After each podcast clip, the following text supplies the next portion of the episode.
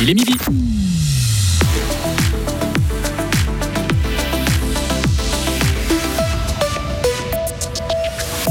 Donnez-moi un B, donnez-moi du rose et vous aurez un film au succès historique, analyse de la stratégie marketing brillante de Barbie. Depuis le 1er août et un changement de loi, l'ADN révèle encore plus de secrets, réaction de la police fribourgeoise.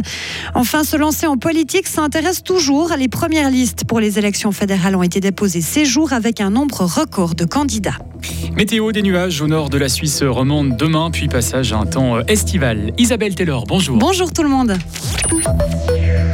Il a franchi le cap du milliard de dollars de recettes au box-office mondial. Barbie, le film basé sur la célèbre poupée, explose tous les records cet été, après seulement trois semaines de projection.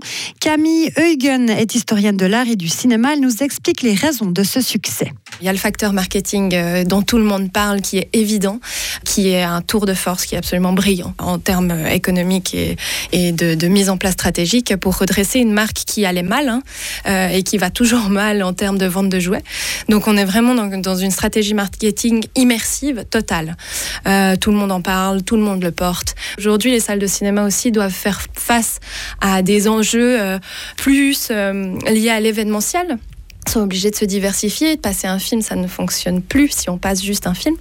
Et ce que là, Mattel a très très bien compris, c'est qu'il a utilisé le médium filmique.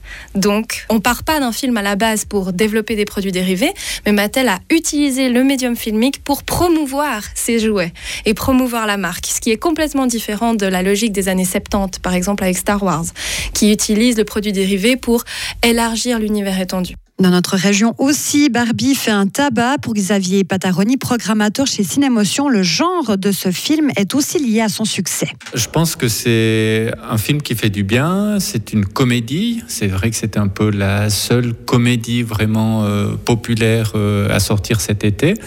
Euh, il y avait d'autres films comme Oppenheimer, naturellement, qui sont sortis à la même date, mais qui étaient dans des genres totalement différents. Et puis, ben, Barbie, c'est quand même, ça touche plusieurs générations, et je pense que c'est pour ça que ça fonctionne. Moi, quand j'ai été voir le film, euh, je me suis retrouvé avec euh, à côté de moi une dame qui devait avoir facilement 70, 75 ans. Elle était seule. J'avais quelques sièges plus loin une mère de 35 ans, 40 ans avec sa fille qui devait en avoir 18, 18, 20. Puis il y avait des adolescents qui sortaient en bande, et puis moi avec ma fille de 16. Donc voilà, je pense que ça s'adresse vraiment à un public très large. En trois semaines, Barbie a fait 2000 entrées à Bulle et 1500 à Payerne élucider encore plus de crimes grâce à l'ADN. Depuis le 1er août, la police et les enquêteurs auront accès à, ont accès à davantage d'informations sur les auteurs de délits graves comme des viols ou des assassinats. La loi sur les profils ADN vient d'être modifiée. L'intégralité des informations génétiques seront accessibles grâce à des analyses plus poussées. Cela permettra désormais aux autorités de connaître la couleur des yeux et des cheveux, l'origine ou encore l'âge d'un criminel, mais pas seulement. Nicolas Furst, commissaire principal à la police de sûreté fribourgeoise on avait la possibilité déjà d'analyser des marqueurs qui se trouvaient sous le chromosome Y, donc c'est le chromosome que les hommes se transmettent de génération en génération, mais on n'avait pas de base de données qui permettait de comparer toutes les traces entre elles ou avec euh, certains auteurs. Et maintenant, avec cette nouvelle révision de la loi, c'est chose faite. Mais à quoi ça sert? Alors là, ça permet aussi, pas seulement d'identifier une personne comme étant la source de la trace, mais toute une lignée paternelle. C'est-à-dire que si on retrouve par exemple mon chromosome Y ou bien un profil qui correspond, eh ben ça vous dira pas si c'est moi, si c'est mon papa ou si c'est mon fils qui sont l'auteur de la trace, qui ont laissé la trace, mais ça sera obligatoirement quelqu'un de ma lignée euh, paternelle. Pour autant que quelqu'un de votre lignée ait déjà euh, laissé quelque part euh, des traces Oui, ou qu'elle ait été arrêtée par la police et qu'on ait analysé son chromosome Y. La police cantonale Fribourg estime que cette nouvelle loi sur les profils ADN pourrait lui permettre d'élucider une à deux affaires par année. Les élections fédérales approchent à grands pas. Le peuple suisse désigne ses représentants au Conseil national et au Conseil des États le 22 octobre. Dans notre canton, les listes de candidats peuvent être déposées jusqu'au lundi 28 août, mais elles doivent déjà être déposées cette semaine dans plusieurs autres cantons, notamment Berne, Zurich et Argovie. Les premiers chiffres montrent que les partis ont réussi à mobiliser.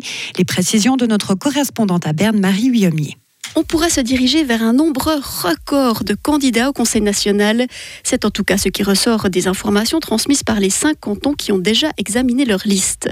En Argovie, ce sont 217 personnes de plus qu'il y a 4 ans qui se lancent dans la course. À Berne, le record de 2019 est largement battu avec 125 candidats supplémentaires et à Zurich, on dénombre 8 listes de plus. La part de femmes, elle semble globalement stable. En Argovie, elle passe même à plus de 40% contre 37% lors des dernières élections fédérales. Et de nombreuses formations nouvelles tentent leur chance. C'est le cas du groupement Masse Folle opposé aux mesures sanitaires contre le Covid. Il présente des listes dans plusieurs cantons de Suisse alémanique. D'ici début septembre, toutes les listes de tous les cantons auront été déposées et les apparentements seront connus. Chaque Suisse remonte à quatre amis proches. Et environ 8 amis en moyenne. C'est le résultat d'une étude parue hier, menée sur plus de 3000 citoyens. Elle montre notamment qu'une relation amicale met du temps à s'établir en Suisse. Les amis sont souvent des amis de longue date. Timothy Montavon a tendu son micro aux fribourgeois pour leur faire parler de leur conception de l'amitié. Si on parle des vrais amis, ceux qu'on compte sur les doigts de la main, moi, je dirais, j'en ai 5 euh, vrais amis sur qui je suis sûr que je peux compter à tout moment. Pour moi, c'est euh, quelqu'un sur qui on peut compter, à qui on peut euh, dire de sortir, et puis il vient, on discute, on se boit un coup puis le fait de pouvoir parler, quoi, communiquer et partager, je pense. Ouais, sur les sujets aussi qui nous, qui nous tiennent à cœur, de pouvoir communiquer sur tous les sujets sans tomber dans les tabous ou se dire ah ça je peux pas parler avec cette personne. Moi c'est vraiment, je dois être en communion vraiment avec la personne, me dire que je peux tout lui dire et qu'elle écoute et qu'elle juge pas surtout.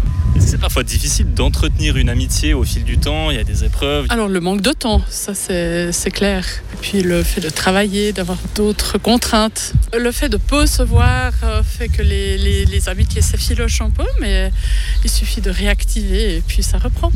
Je pense le manque de communication, bien peut-être le manque d'intérêt pour ce que fait l'autre. Euh, au-delà de ça, ça demande euh, un peu d'abnégation et, pas mal, pas mal d'attention envers les autres qui est pas systématiquement réciproque. C'est pourquoi euh, il y a certaines amitiés qui cessent. Et justement, dans l'étude, les trois quarts des sondés disent être satisfaits de leur relation amicale. Cependant, la moitié disent regretter de ne pas avoir assez de temps pour les entretenir. Retrouvez toute l'info sur frappe et frappe.ch.